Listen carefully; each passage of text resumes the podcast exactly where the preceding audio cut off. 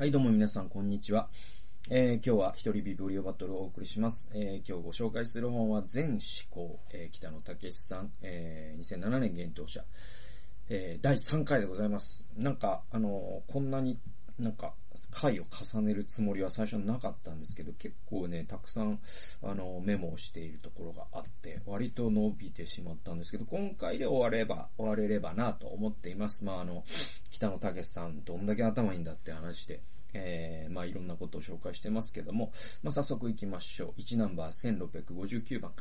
えー、旗から見ても格好のいい、大人の作法を身につけている人は大体テレアだっていうね。これもあの、たんこの一文なんですけど、なんかツイッターみたいなあれですよね。あの、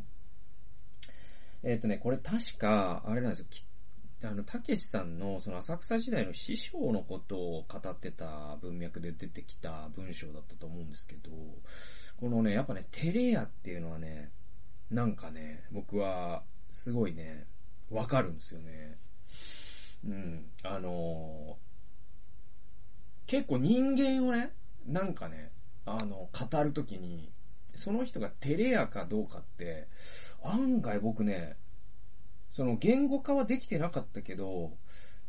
結構、あ、この人信頼できるなみたいな人って大体テレアなんですよね。僕の場合ね。なぜか、なんでだろうなって考えたときに、まあ、この子でもね、影さんが言ってるんだけど、そのテレアっていうのは、つまり、なんかこう、なんか自分が例えばさ、その、かっこいいこととかをするときに、テレアってどういうことかっていうと、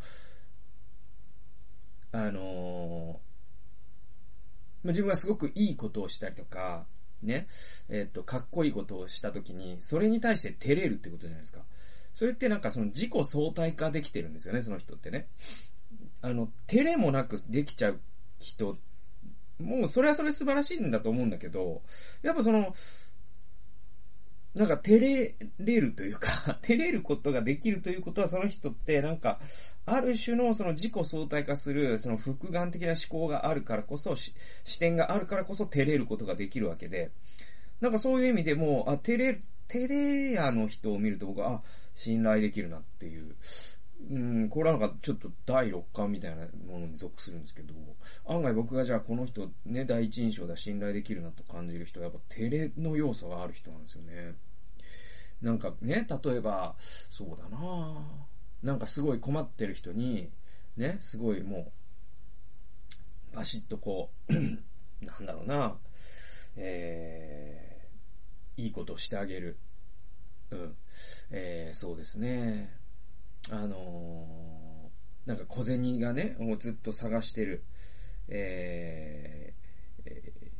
人がいると。レジの前で。で、もう全然前に進まない。で、なんかどうやらお金忘れちゃったかもしれない。そこに、もう1000円出して、あ、これでもう買ってくださいとかっていう人って、実際いる僕されたことあるんですよ。外国で。日本ではないな。日本ってそういうのをすることがそもそもなんか失礼みたいな、いろんなこと考えすぎ社会だからあれだけど。でもまあじゃあ、例えばまあ、あの漫画みたいな設定だけど、そんなことがあったとして、ありがとうございますってなった時に、うん、なんかちょうど、パチンコで勝っちゃってさ、とか、パチンコで勝ってないのに、そういうなんか照れ隠しをする人って、なんか、二重にかっこよくないですか？なんか、逆にそれをね、俺、俺こんなこといいしてますせこんないいことしてますせっていうのはなんか、その、ダサさで帳消しになっちゃうっていうかさ、やっぱテレアってやっぱ二重にかっこいいんですよね。みたいな話です。で、たけしさんってもう明らかにテレアじゃないですか、あの人。で、もうテレビですらそれが伝わってくるんだけど、本当に実際に会うとすごいらしいんですね。なんかもう一度も目合わせてくれないらしいですからね、初対面だったら。まあそれぐらいシャイな方なんですよね。はいはいはい。えー、で、うんと、1780番ですね。えっ、と、これはね、作法の前提となるっていうものみたいな話で、えっ、と、年寄りは若い人に文句を言う権利があると勘違いしていけないことを分かった上で言うのだけれど、それでも最近の若者の作法を見ていると、このままではちょっと危険だと思うことがある。作法の前提になる知性が低下しているような気がするのだと。あのね、これ本当、あの、その通りで、えっと、実はね、作法って、あのー作法っていうのは、その表層的な部分で身につけれたりもするんですよ。だけど、この知性の低下だけは表層的なことではどうにもならないから、こっちがやばいと、その作法がなってないっていうのは2ケースあって、ね、知性はあるんだけど、その学んだことがないから、ただ、ね、英語で言うルード、えー、つまり、えー、無礼なだけだというケースもだってあるでしょう。だけど、二つのケースは、その、作法が身につけられるためには、この社会とはどういうふうに動いているのかという知性、それを理解する知性がないとできないっていうこともあるんで、そもそもその知性のレベルが低下しているから、この人は無礼なんだってことになってくると、ちょっと、もう一歩深い話になって、問題は深刻だぞということになるんで、結構それはね、あると思いますね。はい。で、そうですね。まあ、あの、例えばそのネットとかで、あの、ね、あの、あるじゃないですか。もう、もう言い古されたことだけど、面と向かったら絶対にしないような言葉遣いをする人いるじゃないですか。ね、お前それ、ググレカスとか、カスって言えますか？面と向かって。で、面と向かって言えないようなことはネットでも言うべきではないんですよ。これが知性なんです。で、それが低下しているがゆえにそれがわからないっていうのは、ただの、まあ、知性がないってことで、これは相当やばいと思いますよ。えー、次行きましょう。えー、っと、えー、デジタル化についてですね、これも結構うなった。で、僕これ確かなんかのメッセージで紹介したことあるんですけど、えー、っと、1810から、1882までですね、1ナンバー。えー、っと、人類の文明も進歩も、人類の文明も進歩したもんだな、なんて喜んでいる場合じゃないと。で、デジカ、デジタル化というのは、つまり、現実の物事を0101の二進法で表現する技術だ。この本質が分かってない人が多分あまりにも多すぎると思います。で、これ分かってる人のが1割で分かってない人が9割って感じがします、僕は。で、これなんで、分かる人はなんで分かるかというと、要は数学が分かってるからなんですよ。えっと、コンピュータって全部二進法で表現されてるんです。だからここで皆さんね、画像を見てますけども、あの YouTube の方だったら僕の画像を見てますけど、これ全部0101に還元できる情報なんですよ。で、鳥の鳴き声だろうが、初日の出だろうが、すべてを0と1の2つの数字に置き換えるのがデジタル化ってことです。えっとね、アナログレコードと CD の話ってすごい有名で、えっと、アナログから CD に変えた時にですね、えっと、アナログレコードには実は、その人間が聞き取れる周波数の上と下、つまり、えっと、あまりにも周波数が低くて聞き取れない音と、あまりにも周波数が高すぎて、えー、聞き取れない音の両方が含まれてるんですね。音波計で測ると。で、でアナログレコードを CD にするときに、CD っていうのはデータを節約したいじゃないですか。何メガバイトっていうのが決まってるから、その中に収めたいわけですよ。えそうすると、なるべくデータ膨張させたくないから、その不可超音の部分をトリミングするっていう風にしたんです。で、今の CD、今発売されてる CD もそうですし、皆さんが、あのー、なんだろう、サブスクとかで聞くね、MP3 の音楽も間違いなくそうなんですよ。で、アナログレコードがそういう風に、うんと、負荷超音を含んでいたことによって、実は聞こえてはないけど、骨は絶対振動してるんです。僕らの体は振動してるんです。だから、絶対にアナログレコードの音と CD レ、CD のそのデジタル化された音って違うはずなんですよ。で、これが同じだと思えちゃうことがもうそもそも情報化というものの本質、本質は分かってないんですよね。だから、プロの音楽とかが聞く、音楽家とかが聞くとですね、あの、アナログレコードと CD 絶対に明らかに違ってて、例えばそのジャズとかだったら踊り出したくなりたさだと絶対アナログが勝つって言うんですよ。で、なぜならそれは多分骨の振動とかが不可調音に含まれてるからじゃないかと思うんですね。で、そういうことってあるんで、だから、あの、デジタルだから何でも再現できる 4K とか 8K とか言ってるけども、4K だろうが 8K だろうが全部01の二進法に還元されます。ということはどういうことかというと、ビット、ドットに還元されるんですよ。ね？えっ、ー、と、ドットパーなんとかっていうのがあるじゃないですか。えっ、ー、と、えー、BTS だったっけ？ビットパースクリーンなの？だから、1980× なんとかとかってあるじゃないですか。で、あれって、あの、点の数なんですよ。で、だから全部、どんどんどんどんそれを拡大していくとスーパーマリオになるんですよ。つまり、あの、ドット絵になるんです。あ、8K ですら拡大すればドット絵なんですよ。これが0と1で表現する二進法っていう意味なんですね。で、これ、たけしさんは数学に強い人ですから、だからこれが分かってるんですね。で、続き読んでいきますね。要するに単純化する作業なんだと。もちろん元の物事とデジタル化された映像や音の間にはものすごい情報量の差があると。おまけに CD でも何でもそうだが、情報を単にデジタル化するだけじゃなくて、人間が知覚できない領域の情報はバッサリ切り捨てられていると。僕、これが、これが、さっき僕が言ったことですね。人間の耳では聞こえない周波数の音は、情報が重くなるだけだからいらないというわけだ。だけど、人間が音として認識していないからとして言って、本当に聞こえていないと言い切れるのかということです。で、えー、音楽を聴くにしても、生が一番いいというのは、その微妙な聞こえない音も実はちゃんと聞いているということなんじゃないだろうか。生の音楽じゃなくても CD よりも昔のレコードの方がずっといいという音楽好きはたくさんいる。それもアナログのレコードには CD は、CD では切り捨てられた人が音として認識できない領域の音がたっぷり含まれているからだろうと。えー、で、そこにいる小林の足一本だって、顕微鏡の倍率をどこまで上げていっても、その先には微細な構造の世界が続いていると。ね？そうですよね？だから、ハエの足を顕微鏡で見ると、あの、毛とかですね、その、えっ、ー、と、表皮の、その、甲羅になっている部分とか、で、さらに行くと、その細胞の構造とか、組織の構造とかが見えて、で、そのさらに電子顕微鏡で見ても、その細胞の中には細胞内臓器があって、で、その細胞内臓器をさらに見ても、さらに、え、アミノ酸とかが見えるんですよ。それぐらい微細なんです。ところがですよ、えー、ハイビジョンの映像がどんなに鮮明であろうと拡大すればドットの集まりでしかなくなる。だから、8K テレビにハエ1匹映すと相当綺麗なハエが見えるはずですよ。で、これはもはや現実のハエを超えてるんじゃないかっておっしゃるかもしれませんけども、拡大してみてください。スーパーマリオですから。だけど、現実のハエっていうのは、どこまで拡大しても無限の世界が広がってるんです。なので全然別物なんですよ。で、これが別物だと分からなくなるということが、現代の情報化社会のやばいところなんですね。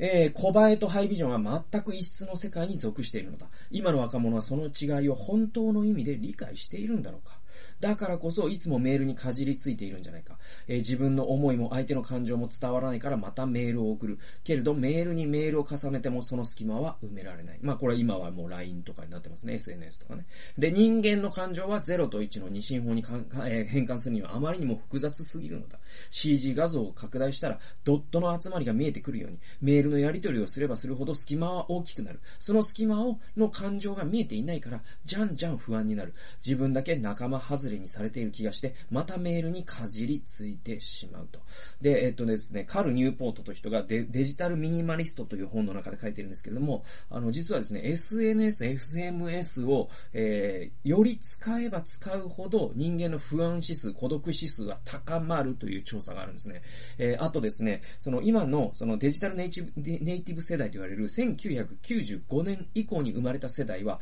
不安障害の数がもうダントツに多いんです。で、おそらくこれはスマホの影響だろ、だろ、だろうっていうことを研究者たちは言っています。で、なぜそうなるかというと、ここでたけしさんが言ってることもその理由の一つなんですよ。それ何かっていうと、その人間の情報交換を01に還元するっていう行為じゃないですか。SNS とか SMS で、えー、情、ね、その感情のやり取りをするっていうのは。でも、考えてみてほしいんですけど、人間の感情の情報量ってどれぐらいの情報量かというと、もう膨大なはずなんですよ。人間が認知できないようなその顔色の表情とかですね、その声色とかですね、ま、呼吸の間の取り方とか、そういうメタ情報の、えー、セットで、実はコミュニケーションだったんですよ。で、例えばそのコミュニケーションをあえてデジタルの情報量でいくと、えー、に変換すると何ギガバイトとか何テラバイトみたいな情報が、ただのその会話の2分の会話のやり取りに含まれていたはずなんですね。それが Zoom になると顔色がわからなくなるんですね。だからそれが500ギガバイトとか100ギガバイトぐらいに減りますね。これが SNS、SMS になると、えー、何バイトの世界まで減るわけですよ。128キロバイトぐらいの世界に。スタンプとかだって何キロバイトぐらいじゃないですか。だから情報量ってもう極限に狭くなるんで、えそうすると当然なんかコミュニケーションの齟齬が生まれて、ニュアンスが伝わらなくて不安になるってことは当たり前ですよ。不安になるに決まってるんですよ。はい。そういう話です。で、そういう底なしの沼に落ちているんじゃないか。俺たちの世代ならそんなものを解決するのは簡単だと。会って話したらいいじゃないかと。腹が立っているなら殴り合いの喧嘩をすればいいと。好きならどうして手を握らないんだと。えー、一発の、えー一発、一発の拳骨ね、えー、拳が、あ一回の抱擁が、千本のメールよりもたくさんのことを相手に伝えるなんてことはいくらでもあるんだと。はい。これは本当にそうだと思いますね。で、まあ今そのコロナで、えー、なかなかですね、その、 face to face のコミュニケーションができないという問題があります。で、えっ、と、これはやっぱりいくらズームとかが使いやすかったとしても、その人間のそのね、顔色ってもう本当にすごいんですよ。で、それに対して、それに関するね、一冊の本があって、それ本当面白かったんだけど、人間の網膜ってですね、その、なんで色を認識するようになったかっていう進化し、えー、っと、要は進化心理学とか、いわゆる人間がどう進化してきたか、その人間がどう体を変えてきたかっていうことを、えー、研究する人たちが今ね、えー、出している説、有力な説何かっていうと、人間はなんで他の哺乳類と違って色をこんなに識別できるようになったかっていうのは、実は顔色を見るためだっていう説があるんですよ。で、これが人間のか、ね、可視鏡を、えー、硬派ですね。だから、紫外線と赤外線があるじゃないですか。その間のものを我々は見れるわけですよね。じゃあ、この間って、どの、こう、ね、周波数に属してるかというと、人間の顔色の周波数と一致するんですよ。これすごくないですか？だからこれ、かん、問題、あのー、話は逆で、人間はたまたまね、いろんなもの、色を見れる網膜を持った。だから、え、顔色というコミュニケーションスキルを発達させたんじゃなくて、むしろ逆で、人間は人の顔色を見るために、え、人間は色を認識するようになったっていう順番らしいぞということが最近言われるようになってきてます。まあ、それぐらい実は、え、人間のその微妙なね、顔色のニュアンスとか、コミュニケーションの上でめちゃくちゃ重要な情報なんだけど、だけど、それを逆が、あえて言語化されることがなく、なおかつ、その SNS とかで言及されることはまずないんで、だから、あ我々はですね、そのコミュニケーションというものを、実はその、コミュニケーションのポテンシャルを、えー、デジタル技術は実は拡張するというよりも縮小しているという皮肉な結果になっているよっていうのを、あの、たけしさんここで指摘しているわけですよ。えー、次はね、えっ、ー、とね、あの、どこ行こうかな。えー、1ナンバー2196番。マスコミ的には俺は黒沢さん、黒か、黒沢明ですね。黒沢さんに可愛がられたことになっている。ね、僕知らなかったけど、あの、黒沢さんと竹内さんって接点があるそうですね。で、黒沢さんから長い手紙をもらったこともあるけれども、それが、可愛がられたことになるかどうか俺にはわからない。ただ、その手紙の中に人間のあ、日本の映画の将来をよろしくと書いてあったことだけは忘れていないと。これすごい話ですよね。黒沢さんが北野武に手紙を書いて、その中に日本の映画の将来をよろしくって書かれてた。これ案外知られてないエピソードだけど、あのー、すごいことだなと思いますね。だから黒沢さんから見て、日本の将来を託せる、日本の映画の将来を託せるのは北野武史だったってことですよ。やっぱそれだけ北の映画って本当すごいと思うし、うん。あの、すごいと思います。で、だから、えー、仏壇に線香をあげるとき、母ちゃんや父ちゃんにだけではなく、黒沢さんにも声をかけている。この世で撮りたい映画がもっとあるなら、俺の体を使ってください。俺に乗り移って映画を撮っていいですからと。えー、また調子のいいことばかり言ってやがる。なんて、黒沢さんは天国で苦笑しているに違いないけど。なんかこのエピソード好きですね。まあ、黒沢さんね、亡くなられてますから、たけしさんは仏壇でね、えー、手を合わせるときにお父さんお母さんのことを思うと同時に黒沢さんのことも思うんだと。そして、え、どうか黒沢監督よと、何かこの世で取り残した映画があるなら、オイラの体を使ってくれと、えー、たけしさん祈ってるそうです。なんかこういう話いいですよね。で、まあ僕らにもね、そういう存在がいたらいいなと思いますね。まああの方ね、えー、もう高齢で、えー、亡くなられたけれども、でも、あの方がやり残したことがあるなら、どうか俺の体を使って代わりにやってください、みたいな意思を継ぐことができたら、我々の人生、えー、本当に豊かになると思いますね。えー、次、えー、2196番、えー、天才というのは時代の産物でもあると思う。黒沢さんは才能豊かな人だから、別の時代に生まれてもきっとすごい仕事をしただろう。それでも、あの時代に巡り合わなければ黒沢明にはなれなかった。力道山も長島茂雄もそれは同じだ。だから尊敬はしても黒沢さんを目指そうなんて思ったことはないと。はい。えっ、と、そうなんですよね。あの、あ、どんな天才もやっぱ時代の産物であるわけですよ。だから、本当絶対的な存在っているじゃないですか。あの、長島茂雄と、じゃあ、あのなんだろう、日ハムの中田翔。どっちがすごいスラッガーなの？みたいな話って、あんまり意味はなくて、結局その、ね、あの、存在っていうのは、その時代とセットだから、ね、えー、力道山、力道山と、えー、じゃあ、棚橋はどっちがすごいレスラーなの？意味ないじゃないですか。黒沢明と北野武どっちがすごい監督なの？意味ないんですよ。やっぱり時代とセットなんですよね。あの、マイケル・ジョーダンとかもそうですよ。あの時代だからマイケル・ジョーダンだったんですよ。今、マイケル・ジョーダンがいたらっていう論争は未だに続いてるけど、もちろん大活躍はするんだろうけど、やっぱ違うんですよね。違うんですよ。だから黒沢さん監督が今生きてたとしたら、ああいう面白い映画、あ、ここまでできたかどうか、実は謎で、今やっぱポリコレの時代でもありますから、あの、やっぱりエッジが効いたものが、ますます取れに、取りにくくなっている時代でもあるから、えー、あそこまで自由にやらせてもらえたかわからないとか、そういう問題があるから、だから、あの、たけしさんは過去のね、英雄を美化するんじゃなくて、やっぱ何かを目指すんじゃなくて、この時代に一番、黒沢的であるっていうのは何かみたいなことを抽象度1個上げて考えるってことができる。やっぱ、たけさん頭いいなと思いますね。えー、で、2255番。これ僕、この話ね、何回も僕読んだことあるんだけど、あのー、本当に何回読んでもか、すげえ、どんだけ天才だと思うんですけど、えっ、ー、と、その、たけさんの映画の作り方の話なんですよ。で、うんと、銃を持った殺し屋が、道の向こうから歩いてくる。その通りにはゴミ置き場の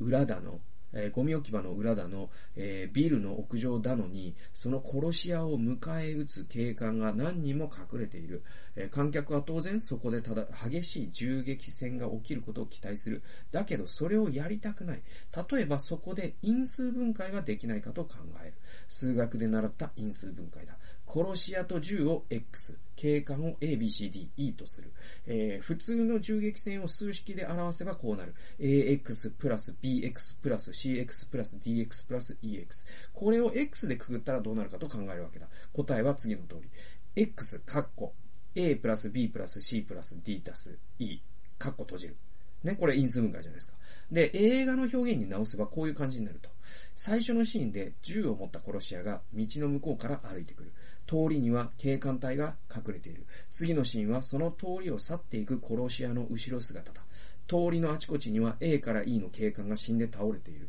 一発も弾を撃つシーンはないんだけど、そういうやり方でも銃撃戦と殺し屋の腕を表現できるわけだ。もう天才ですね。で、僕あの、日本映画のやっぱりダメなところの一つって、もっさりしてんですよね、そのストーリー運びが。すごいね、冗長というか、くどいというか、説明的というか、あの本当にね、この数式で言うと AX たす BX たす CX たす DX たす EX やっちゃってんですよ。はい、この人を殺すシーン、この人を殺すシーン、この人を殺すシーン、この人を殺すシーンってやっちゃってんですよ。因数分解全然できてないからテンポが悪いんですよ。でもこの因数分解が入るとめちゃくちゃ映画のテンポが良くなって、やっぱたけし映画が面白いところってそこで、テンポがとにかくいいんですよね。やっぱこれはね、本当に日本の映画監督は、あの、たけしに学んだ方がいいと思うし、やっぱあの、海外の監督とかでも、やっぱ名、名監督とされるマーティン・スコセッシなんかはこの手法を使ってますよね。だからテンポがいいんですよね。だからテンポがいいって、ただなんか速い音楽、速いビートの音楽使うとか、なんか今風の編集するとか、カット割りで見せるとかそういうことじゃなくて、やっぱこういう構成そのものに因数分解を入れるということが映画のテンポの良さにつながるんで、なんで日本の監督はこういうことをもっとちゃんとしないんだろうなとかっていうのはすごく思いますね、普段から。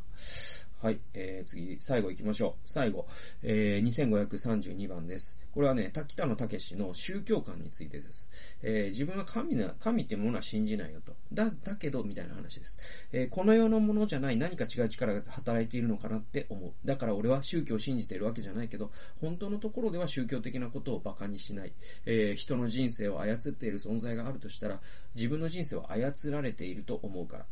殴り込んだこともあるし、これフライデ襲撃の事件ですね。ひどい事故を起こしたこともある。これバイク事故ですね。えー、そういうこともちゃんと俺の人生の節目になっていて、その後に必ず新しい人生が開けてきた。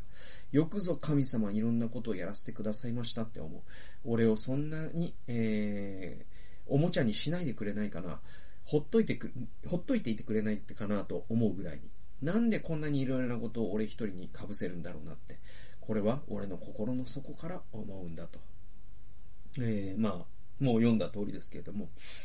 結構こういう宗教観の人って日本には潜在的にすごくいるんじゃないかな。なんか特定の神様を信じるわけじゃないけど、きっと自分の人生を動かしている何かしら、この世ならぬもの。まあ、その、おそらく宗教、宗教家が言うならそれを神と呼ぶんでしょう、みたい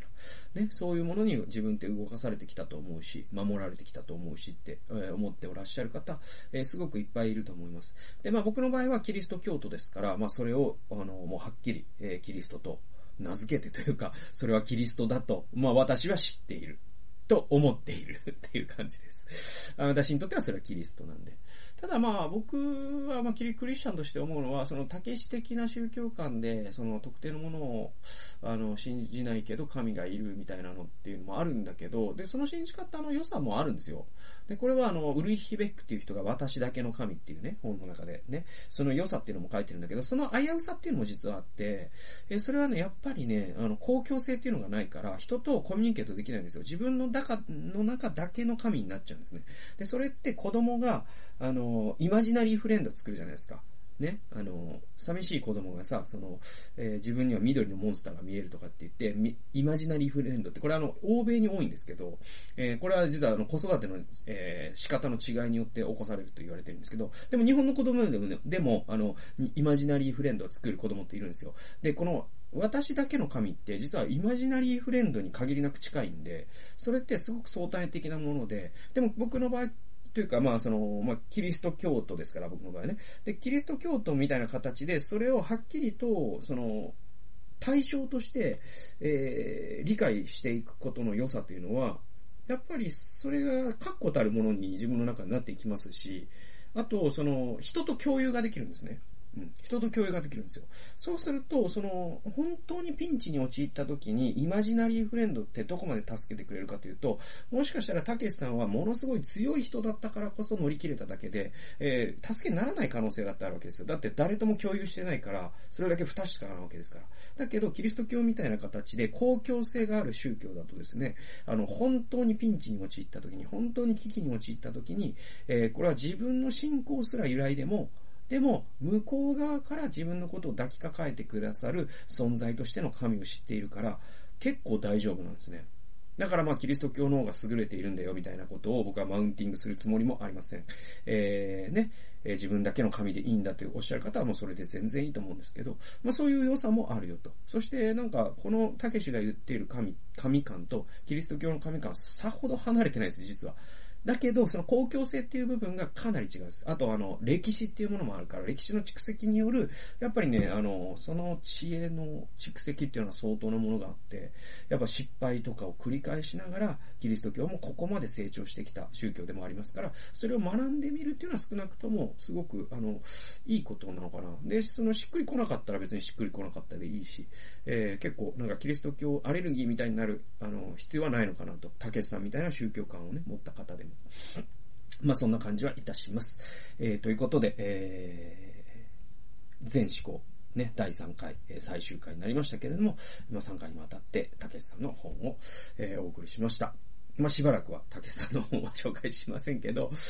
まあまあまあね、あのー、ちょっと紹介したくなったということで、まあ次回からは違うシリーズをお送りしていきたいと思います。最後まで聞いてくださってありがとうございました。それではまた次回の動画及び音源でお会いしましょう。さよなら。